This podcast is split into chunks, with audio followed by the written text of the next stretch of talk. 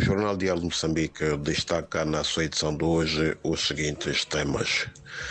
O arranque esta semana da apresentação de candidaturas uh, para as eleições autárquicas previstas para outubro próximo, segundo anunciou ontem a Comissão Nacional de Eleições.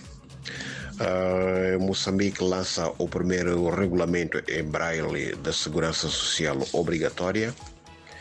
Uh, temos ainda na cidade da Beira agentes de segurança que foram detidos em conexão com o roubo de adubo no porto da Beira.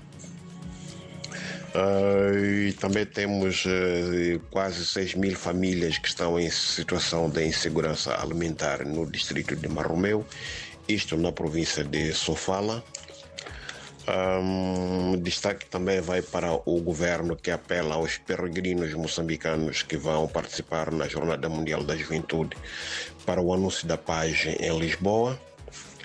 Uh, o município de Chimoio, que, ou melhor, uh, a cidade de Chimoio, que comemorou ontem o seu 54 aniversário, com o respectivo Adila a renovar o compromisso de trabalhar para melhorar as condições de vida dos munícipes. Uh, também temos o Fundo Monetário Internacional que continua a pressionar o governo para reduzir a massa salarial. Uh, também temos uh, Moçambique que reforça a cooperação com os Emirados Árabes Unidos. E no desporto temos a reinauguração do campo municipal uh, de Chimoio, que voltou a sofrer adiamento.